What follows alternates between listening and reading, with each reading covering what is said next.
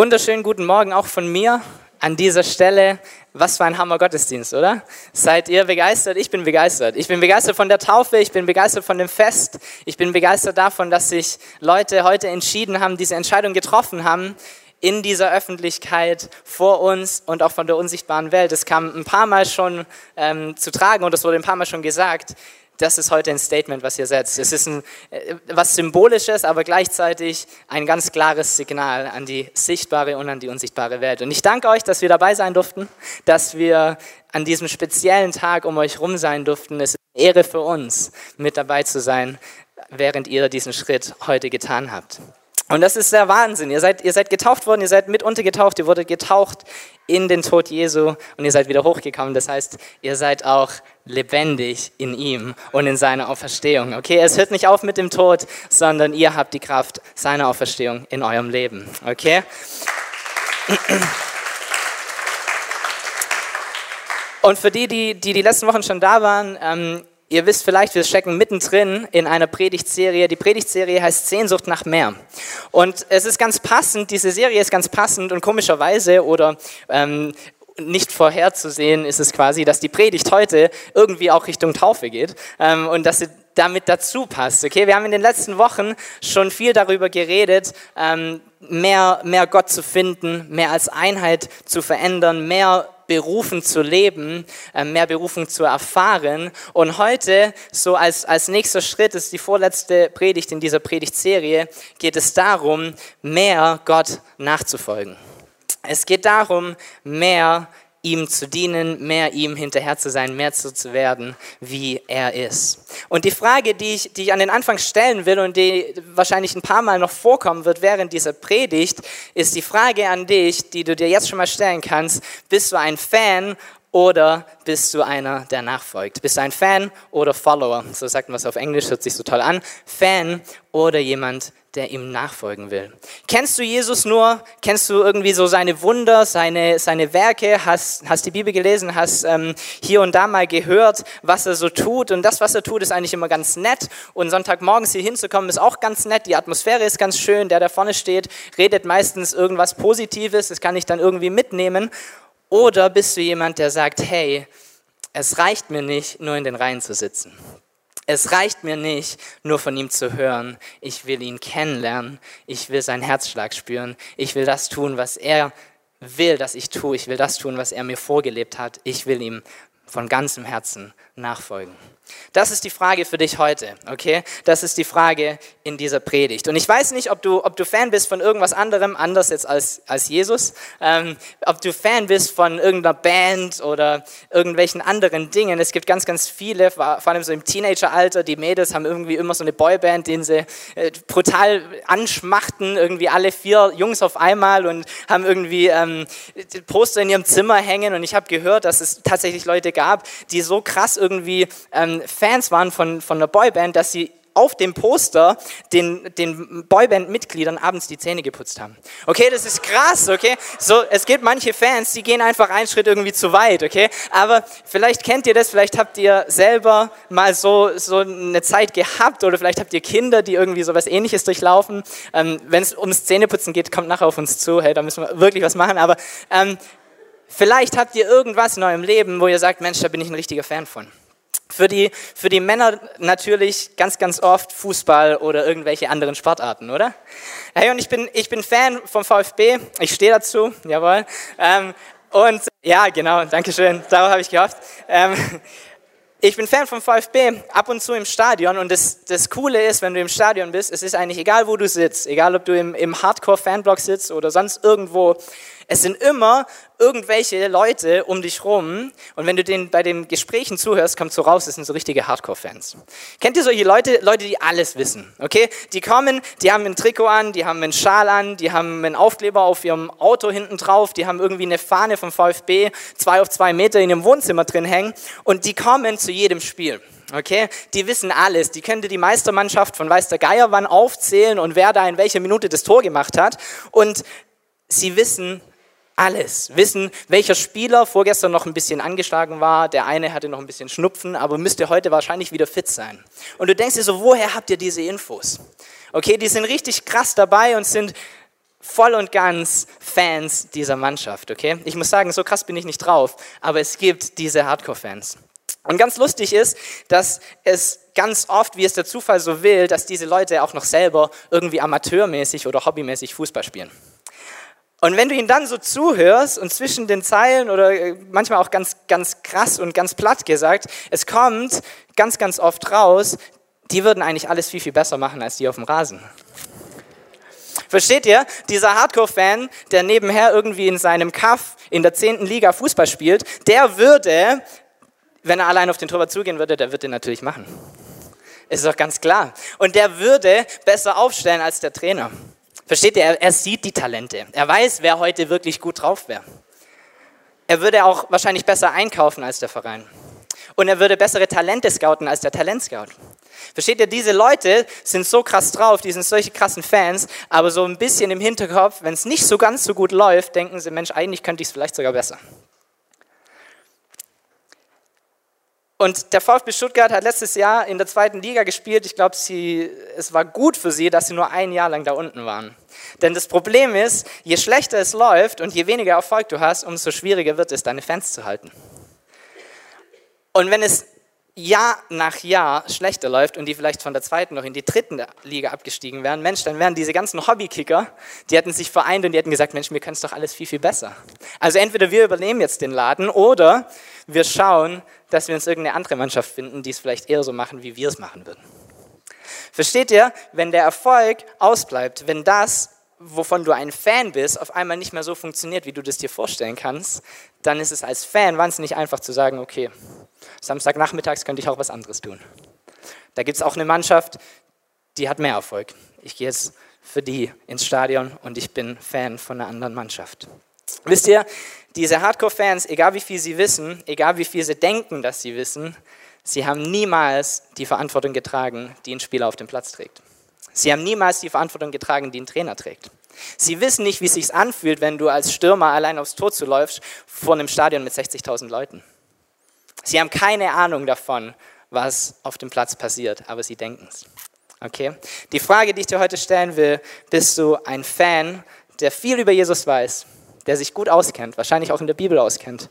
Oder bist du einer, der sagt, es reicht mir nicht, nur im Stadion zu sitzen, ich will aufs Feld. Ich will mitspielen, ich will ihm nachfolgen. Und wisst ihr, Jesus hatte in seinem Leben einen Haufen Fans. Wenn du dir die Bibel anschaust, ist eigentlich jede zweite Stelle irgendwie eine Menschenmenge, ein Tumult, er drängt sich durch, er muss sich Platz schaffen, er spricht zu was weiß ich wie viel tausend Leuten. Und es ist doch immer und immer wieder so, dass ganz, ganz viele Leute sich irgendwie um ihn herum drängen, oder? Und er steht da und er predigt und er tut Wunder und die Leute alle, ja, voll gut und du bist so, so, so toll. Ähm, so auch in Johannes 6. Okay, also Johannes 6 spricht von der Speisung der 5000. Eine ganz, ganz ähm, bekannte Stelle, die ihr wahrscheinlich alle noch im Kopf habt. Ähm, Jesus ist mit seinen Jüngern unterwegs, es kommen ganz, ganz viele Leute und er predigt zu ihnen. Die Leute mögen das, was er sagt. Ähm, die meisten von, von ihnen zumindest, mögen das, was er sagt. Und äh, irgendwann kommen die Jünger auf ihn zu und sagen, Mensch, was machen wir mit den ganzen Leuten? Ähm, das sind viel zu viele und wir sind viel zu weit weg von irgendwelchen Dörfern. Wir können sie nicht einfach irgendwo hinschicken, dass sie sich was zu essen holen. Gib du ihnen was zu essen. Und ähm, Jesus nimmt ein bisschen Fisch und ein paar Brote und es wird vermehrt und alle Leute werden satt durch ein unglaubliches Wunder. Okay? Und die ganzen Fans, die da waren, die sowieso schon gesagt haben, Mensch, ich, ich mag, was du sagst, du sprichst richtig gut, das hat richtig Sinn und Fluss, ich kann erkennen, wo dein roter Faden ist und jetzt machst du auch noch so ein geiles Wunder und es ist sogar noch gut in meinem Magen. Ich bin noch mehr Fan von dir. Ich bin noch mehr hinter dir her. Ich mag dich noch mehr. Und ähm, nach dieser unglaublichen Speisung zieht sich Jesus allerdings zurück. Er geht und er betet, er verbringt Zeit mit Gott dem Vater und seine Jünger fahren schon mal los auf die andere Seite des Sees. Okay, sie steigen in ihr Boot ein und sie fahren rüber. Ähm, Jesus merkt irgendwann oder irgendwann mal geht er halt runter, merkt, das Boot ist weg, läuft halt dann übers Wasser. Auch eine coole Story, auch ein Wunder. Ähm, begegnet seinen Jüngern, steigt mit ins Boot ein, kommt ans andere Ufer und am Morgen erkennen die ganzen Leute, diese 5000, dass Jesus nicht mehr da ist. Und sie sagen sich, wo ist er hingegangen? Wo ist dieser Kerl hin? Wir müssen ihm irgendwie nach. Warum? Gestern hat er uns was zu essen gegeben. Vielleicht macht er das heute nochmal. Gestern war ein cooles Wunder, das habe ich geil gefunden. Ich will es heute nochmal erleben. Und sie fahren ihm hinterher und kommen an das andere Ufer, sind total erstaunt und fragen ihn, Mensch, wie bist du eigentlich hierher gekommen? Wie hast du es geschafft? Es war doch nur ein Boot und überhaupt. Und wie kommt es, dass du jetzt hier bist? Und dann steht hier in Johannes 6, Vers 26, Jesus entgegnete, ich will euch sagen, warum ihr mich sucht. Ihr sucht mich nur, weil ihr von den Broten gegessen habt und satt geworden seid. Aber was Gott euch durch die Wunder sagen will, wollt ihr nicht verstehen. Statt euch nur um die vergängliche Nahrung zu kümmern, bemüht euch um die Nahrung, die Bestand hat und das ewige Leben bringt. Diese Nahrung wird euch der Menschensohn geben, denn ihn hat, der, hat Gott der Vater als seinen Bevollmächtigten bestätigt. Da fragten sie ihn, was für Dinge müssen wir denn tun, um Gottes Willen zu erfüllen? Jesus antwortete, Gottes Wille wird dadurch erfüllt, dass ihr an den glaubt, den er gesandt hat. Doch nun sagten sie, wenn wir dir glauben sollen, dass du von Gott gesandt bist, dann lass uns doch ein Wunder sehen, dass es uns beweist. Wo bleibt dieser Beweis? Damals in der Wüste haben unsere Vorfahren Manna gegessen, wie es ja auch in der Schrift heißt, Brot vom Himmel gab er ihnen zu essen. Also die Leute kommen rüber zu Jesus auf die andere Seite des Ufers und sie gehen zu ihm hin und Jesus sagt ihnen ganz klar, hey, der Grund, warum ihr hier seid, bin nicht ich, sondern sind nur die Wunder. Ihr seid hier, weil euch das Brot gestern gut geschmeckt hat. Ihr seid hier, weil ihr das cool fandet, wie es sich vermehrt hat. Und Jesus fängt an, mit ihnen zu reden und sagt, Mensch, eigentlich sollte euer Fokus wo ganz anders sein. Euer Fokus sollte auf mir sein. Und die Antwort von denen erstaunt mich immer noch. Sie sagen, Mensch, wenn du wirklich der Bevollmächtigste bist, dann gib uns doch noch mal ein Wunder. Gib uns doch noch mal was, damit wir dich anfeuern können, damit wir noch mehr, noch größere Fans von dir sein können. Und wisst ihr, Jesus, Jesus in den nächsten Versen spricht von, weiterhin davon, dass er das Brot ist und dass man teilhaben muss an ihm und dass man von ihm essen soll und lauter so Sachen. Eine, eine Predigt, die vielleicht nicht ganz so einfach zu verstehen ist.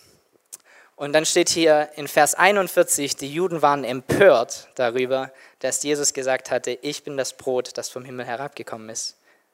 Ist das nicht Jesus, der Sohn von Josef, sagten sie. Wir kennen doch seinen Vater und seine Mutter. Wie kann er behaupten, er sei vom Himmel herabgekommen? Und in Vers 60 steht, empört sagten viele seiner Jünger, was er da redet, ist eine Zumutung. Wie kann man von jemandem verlangen, sich so etwas anzuhören? Und an dem Tag verliert Jesus einiges an Fans. Er verliert den Großteil dieser Menschenmenge. Warum? Weil das, was er tut, nicht mehr dem entspricht, wovon die Menschen eigentlich mal begeistert waren. Sie waren Fans von Wunder, sie waren Fans von Predigten, die irgendwie gut zu ihnen gesprochen haben, aber nicht von dem. Das ist ein bisschen zu krass. Jetzt hebt er ein bisschen ab. Vom Himmel soll er runtergekommen sein, Mensch, wir kennen doch seine Familie.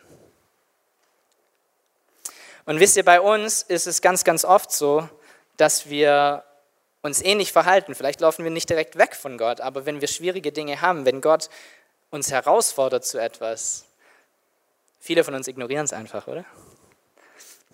Wir sagen, na gut, so krass hat das bestimmt nicht gemeint. Guck mal, da ist doch noch eine andere Bibelstelle, da sagt er was anderes und da sagt das viel, viel lieber und ganz so viel muss ich vielleicht doch nicht machen und das ist vielleicht doch nicht ganz so wahr für mein Leben. Es gilt für jemand anderes, aber nicht für mich. Und da muss man den Kontext anschauen und versteht ihr, wir haben schneller eine Ausrede wie, ihr wisst schon. Bist du ein Fan von Jesus, von dem, was er tut? Oder bist du wirklich bereit, ihm nachzufolgen und zu sagen, Herr, ich weiß nicht, was du da gerade redest, aber lehre mich es zu verstehen, lehre mich es anzuwenden in meinem Leben. Ich will nicht nur das Einfache, ich will dich komplett, okay? Und es passieren ähnliche Dinge immer und immer wieder in Jesu Leben. Ich denke an die zehn Aussätzigen, die auf ihn zukommen, die alle krank sind, die alle Heilung brauchen, die alle komplett geheilt werden und es kommt ein einziger zurück zu ihm. Es kommt ein einziger zurück zu ihm, der sich bedankt bei ihm, der auf die Knie fällt, der sagt, du bist Herr. Und dieser Kerl ist auch noch Samariter, einer, der eigentlich nichts mit den Juden zu tun haben sollte. Ich denke an den jungen reichen Mann, der herkommt und sagt, ich habe alle Gebote befolgt, mein ganzes Leben lang, Herr, was muss ich tun, um in den Himmel zu kommen? Und Jesus sagt, verkauf alles, gib es den Armen und folge mir nach. Und es ist zu viel für ihn. Die Frage, die sich dir heute stellt, ist, bist du ein Fan oder bist du einer, der wirklich nachfolgen will? Und ich glaube tatsächlich, dass es heute relativ viele Gemeinden gibt, die mehr und mehr darauf ausgelegt sind, dass Leute Fans sind von dem, was Jesus tut. Wisst ihr, wenn du eine Gemeinde hast mit 5000 Leuten, ich sage gar nichts Schlechtes gegen die, aber es ist unglaublich leicht, da reinzugehen, irgendwo hinten zu stehen, Fan zu sein vom Lobpreis und der Heilige Geist kommt und alles ist cool, aber ich muss nicht wirklich irgendwas in meinem Leben verändern. Als wir in Australien waren, da war das so fast so ein Trend, dass Leute Church-Hopping gemacht haben. Die sind von einer Kirche in die andere. Warum? Weil es ihnen da nicht gepasst hat, da war die Musik zu laut, da war der Prediger blöd, da war das dumm. Und sie sind von einer Kirche in die nächste gegangen. Und ganz, ganz oft, wenn ich mich mit denen unterhalten habe, haben die zu mir gesagt, ich kann es einfach nicht dahin gehen und jeden Sonntag so übel krass herausgefordert werden, mein Leben zu verändern.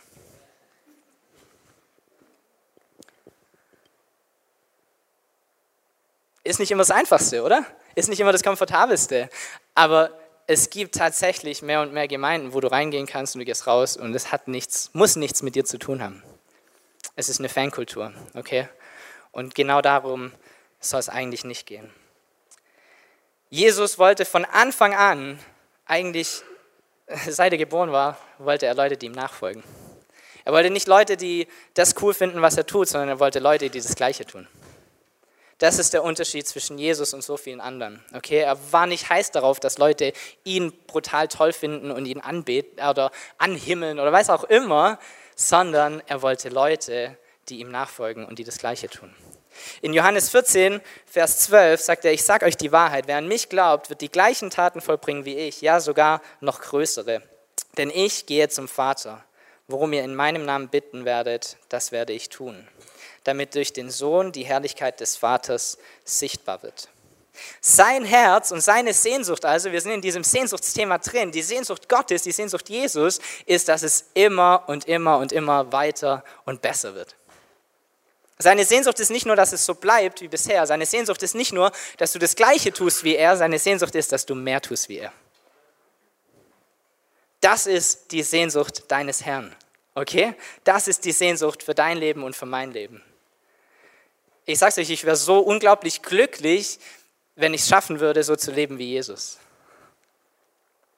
Aber die Sehnsucht, die er hat für mein Leben, ist, dass ich größere Dinge tue als er. Ist verrückt, oder? Es ist verrückt. Jesus ist voll und ganz darauf aus, dass Leute ihm nachfolgen, das Gleiche tun wie er und Größeres tun wie er. Das ist die Vision übrigens auch für dein Leben. Das ist Jesus, okay? Und das unterscheidet ihn von so vielen anderen Bewegungen und Dingen, irgendwelchen Gurus, die sich 3000 Leute als Anhänger machen. Sobald der Guru weg ist, zerfällt alles im Normalfall. Bei Jesus war es genau andersrum. Jesus ist weg und es ist richtig losgegangen. Jesus hatte zwölf Leute, ich habe ein paar Zahlen dabei, die Zahlen nach Pfingsten sind richtig heftig. Jesus hatte zwölf Jünger, auf die er sich richtig fokussiert hat. Ähm, aus diesen zwölf wurden die 120, die dann an Pfingsten da waren. Okay? Die Bibelfesten unter uns wissen, es waren so ungefähr 120 an Pfingsten. An Pfingsten wurden dann aus diesen 120 Leuten, schätzt mal, oder ihr wisst ja, 3000, genau. Es wurden 3000 raus an Pfingsten. Okay? Ende des ersten Jahrhunderts wurden dann aus diesen 3000, wer will schätzen, circa 25.000.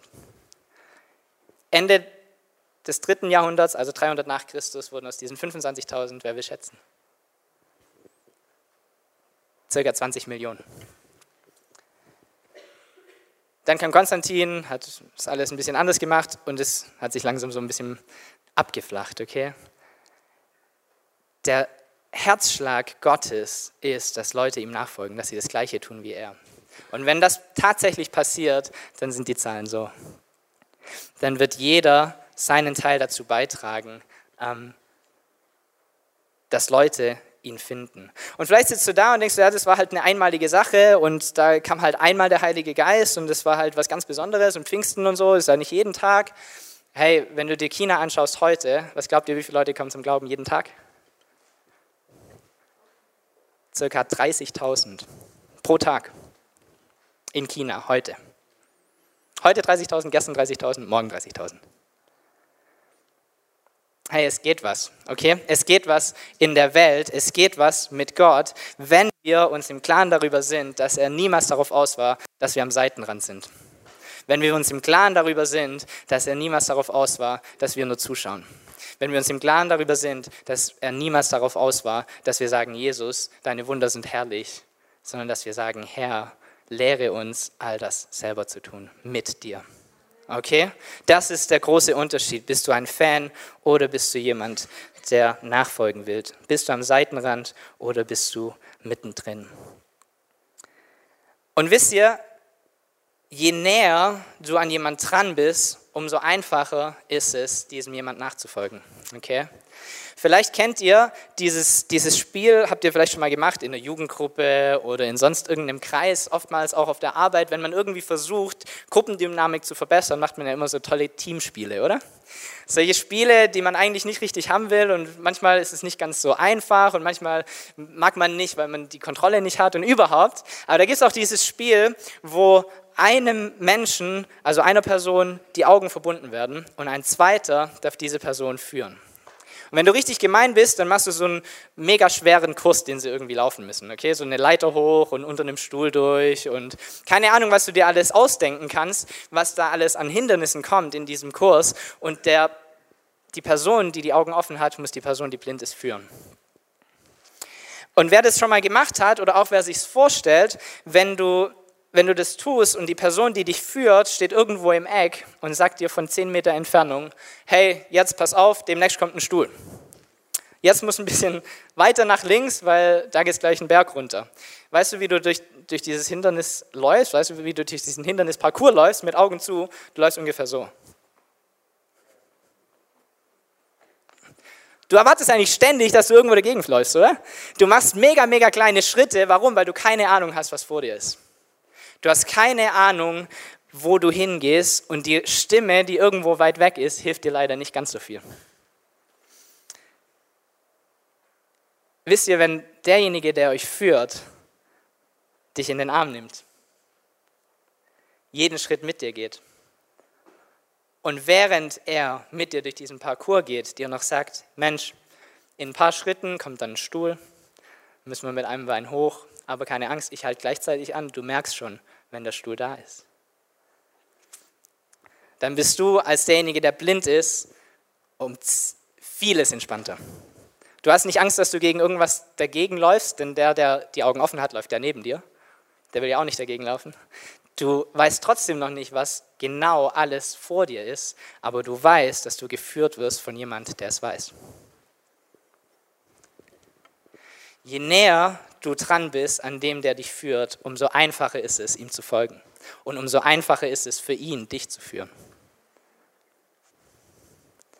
Und wisst ihr, das ist genau das Gleiche mit Jesus. Je näher du an ihm dran bist, umso einfacher wird es, ihm nachzufolgen. Mehr zu sein als nur ein Fan. Du musst an ihm dran sein. Es führt kein Weg dran vorbei. Wenn du mehr als Einheit verändern willst, mehr von Gott gebraucht werden willst, mehr berufen leben willst, dann verbring Zeit mit ihm. Verbring Zeit mit Jesus. Und wisst ihr auch in der Apostelgeschichte, wo so viele Wunder drinstehen, wo so viele Heilungen passieren, wo teilweise das wirklich auch gelebt wird, dass sie fast Größeres tun als das, was Jesus getan hat. Ähm, den Leuten am Anfang, denen ging es nicht um die Wunder. Denen ging es nicht darum, dass jeden Tag, weiß der Geier, wie viele Leute zum Glauben kommen. Denen ging es nicht darum, dass jeden Tag, weiß ich, wie viele geheilt werden oder von den Toten auferweckt werden. Wisst ihr, was die tatsächlich hatten? Sie hatten eine unglaubliche Sehnsucht nach Gott, dem Herrn. Sie hatten eine unglaubliche Sehnsucht, Zeit mit Jesus zu verbringen. Und aus dem kam alles andere. Wisst ihr, selbst, selbst Billy Graham, der ähm, wohl einer der größten ähm, Evangelisten des letzten Jahrhunderts ist, der in Amerika einiges gemacht hat, der irgendwie mit 27 vor 6000 Leuten gesprochen hat und 2000 bekehren sich. Einer, der viel, viel erreicht hat, der mit wahnsinnig vielen hohen Persönlichkeiten und Präsidenten und weiß der Geier, was alles geredet hat. Dieser Kerl, der einen, eine Mods-Mission hatte, ein Mods-Netzwerk hatte, einen wahnsinnigen Dienst hatte, schreibt in seiner Autobiografie am Ende seines Lebens, er würde ein paar Sachen anders machen. Und eine der Dinge ist, ich würde mehr Zeit damit verbringen, geistlich zu wachsen und Gott besser kennenzulernen. Ich würde mehr beten, nicht nur für mich selbst, sondern auch für andere. Ich würde mich intensiver dem Bibelstudium widmen, nicht nur zur Predigtvorbereitung, sondern auch, um ihre Botschaft auf mein Leben wirken zu lassen. Allzu leicht neigt man als Prediger dazu, die Bibel nur im Hinblick auf zukünftige Predigten zu lesen und dabei zu übersehen, was Gott einem persönlich sagen will. Wisst ihr, es gibt so viele tolle Dinge, die du für Jesus tun kannst. Es gibt so viele Dinge, die in den Fokus rücken können in deinem Leben, sei es christlich, sei es, sei es von Gott inspiriert oder sei es außerhalb. Aber die Realität ist, egal was es ist, wenn es nicht Jesus ist, sollte es nicht da sein. Der Fokus und die Priorität, der Mittelpunkt sollte immer Jesus sein und deine Beziehung, die du mit ihm hast. Sei kein Fan von Wundern, sondern hab Sehnsucht nach dem, der sie tut. Sei nicht fokussiert auf Einheit, sondern hab Sehnsucht nach dem, der Einheit schenkt. Sei nicht fokussiert, mehr gebraucht zu werden, sondern sei fokussiert auf den, der dich gebrauchen will. Sei nicht fokussiert auf mehr Berufung, sondern hab Sehnsucht nach dem, der dich beruft.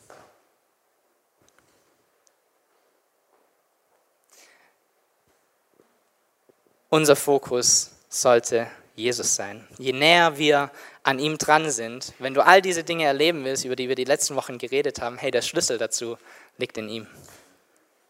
Der Schlüssel dazu ist er.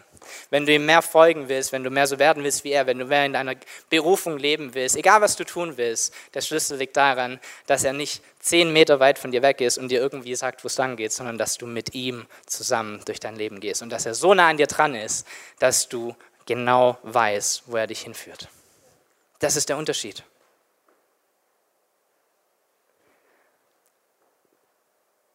Und vielleicht bist du jetzt hier und du, und du denkst dir, Mensch, schon wieder läuft es eigentlich auf genau diesen Punkt heraus, auf den es doch so oft herausläuft, oder?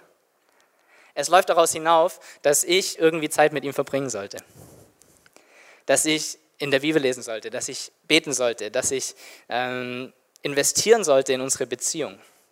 Und vielleicht fühlst du dich schon so halb angegriffen. Du bist schon so halb auf dem, naja, aber bei mir ist halt gerade wirklich stressig. Und du, du findest schon eine Ausrede, obwohl ich dich gar nicht angegriffen habe. Warum? Weil es so oft vorkommt, oder?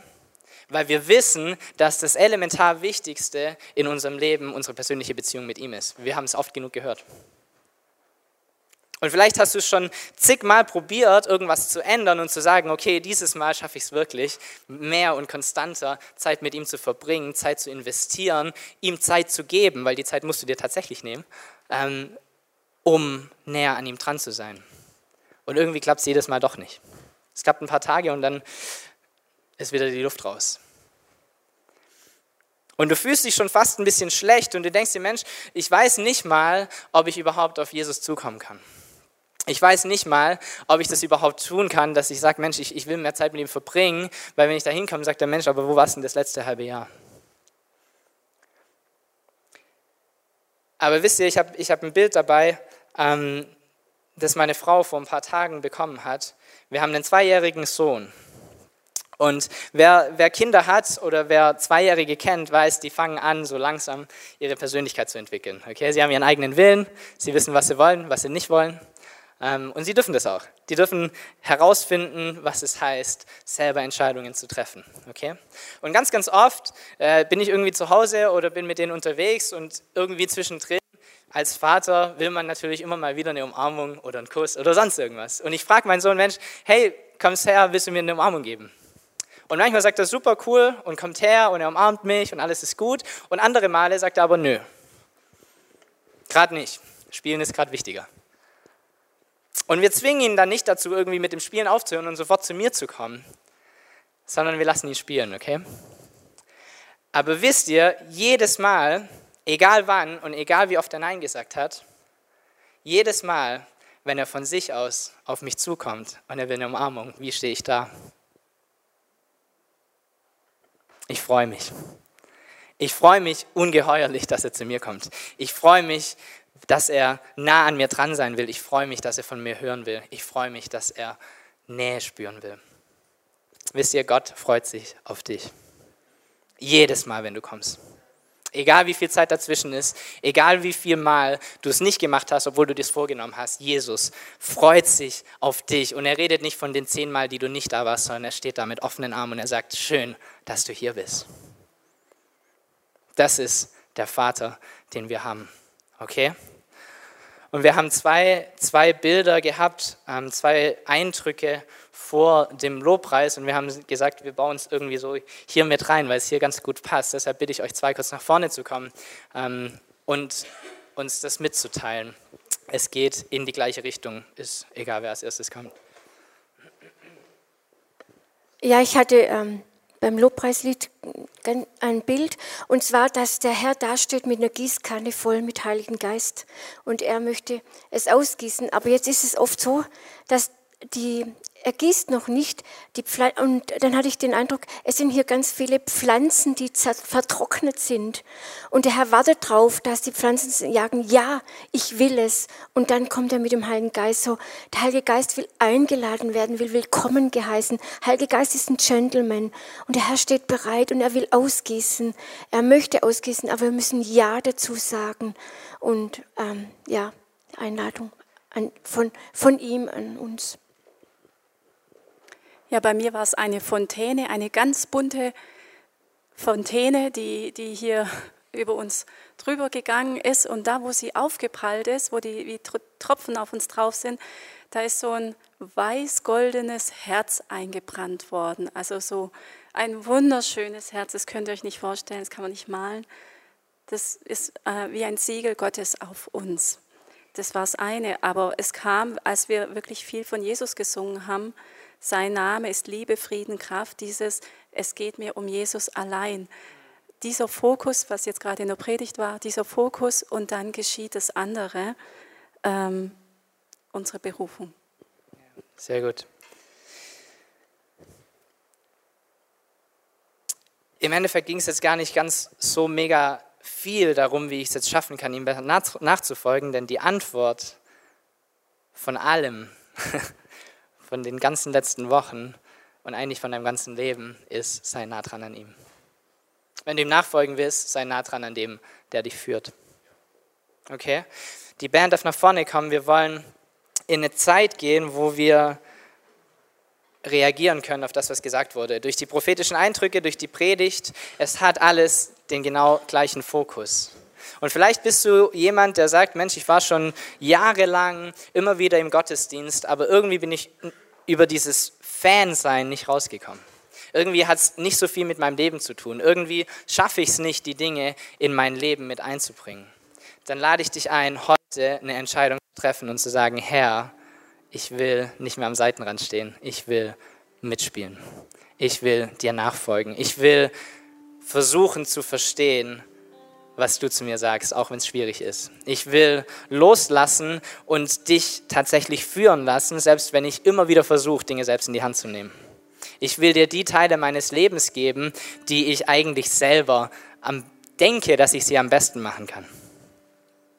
Warum? Weil ich dir nachfolgen will, weil ich mehr sein will als nur ein Fan. Und vielleicht bist du hier und du hast bemerkt, so während der Predigt, Mensch, mein Fokus war, glaube ich, ganz oft darauf, was Jesus tut und nicht so richtig auf ihm.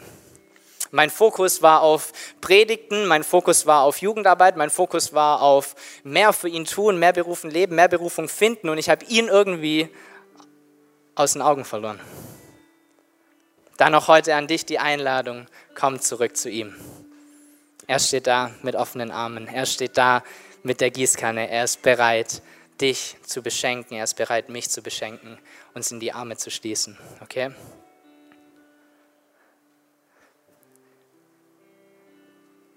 Und vielleicht bist du heute da und du sagst, Mensch, ich habe schon so oft versucht, mehr Zeit mit ihm zu verbringen, aber ich schaffe es nicht. Ich kriege es tatsächlich nicht hin. Ich will es ja, aber, aber irgendwas ist vielleicht bei mir anders und, und, ich, und ich bin schon lange dabei und mir fehlt so diese, diese Sehnsucht, überhaupt mit ihm Zeit zu verbringen. Wenn ich ehrlich bin zu mir selber, ist es mehr was, was ich halt so mache, weil ich weiß, dass ich es tun muss, aber mir fehlt die Sehnsucht.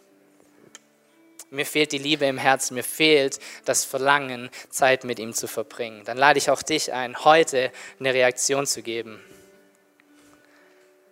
Und wie diese Reaktion aussieht, liegt ganz an dir. Du kannst aufstehen, du kannst das Lied mitsingen, du kannst privat beten, du kannst aber auch gerne zu uns nach vorne kommen.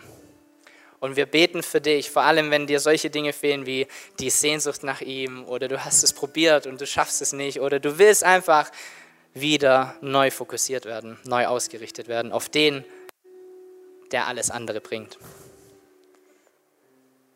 Zeig heute eine Reaktion, okay?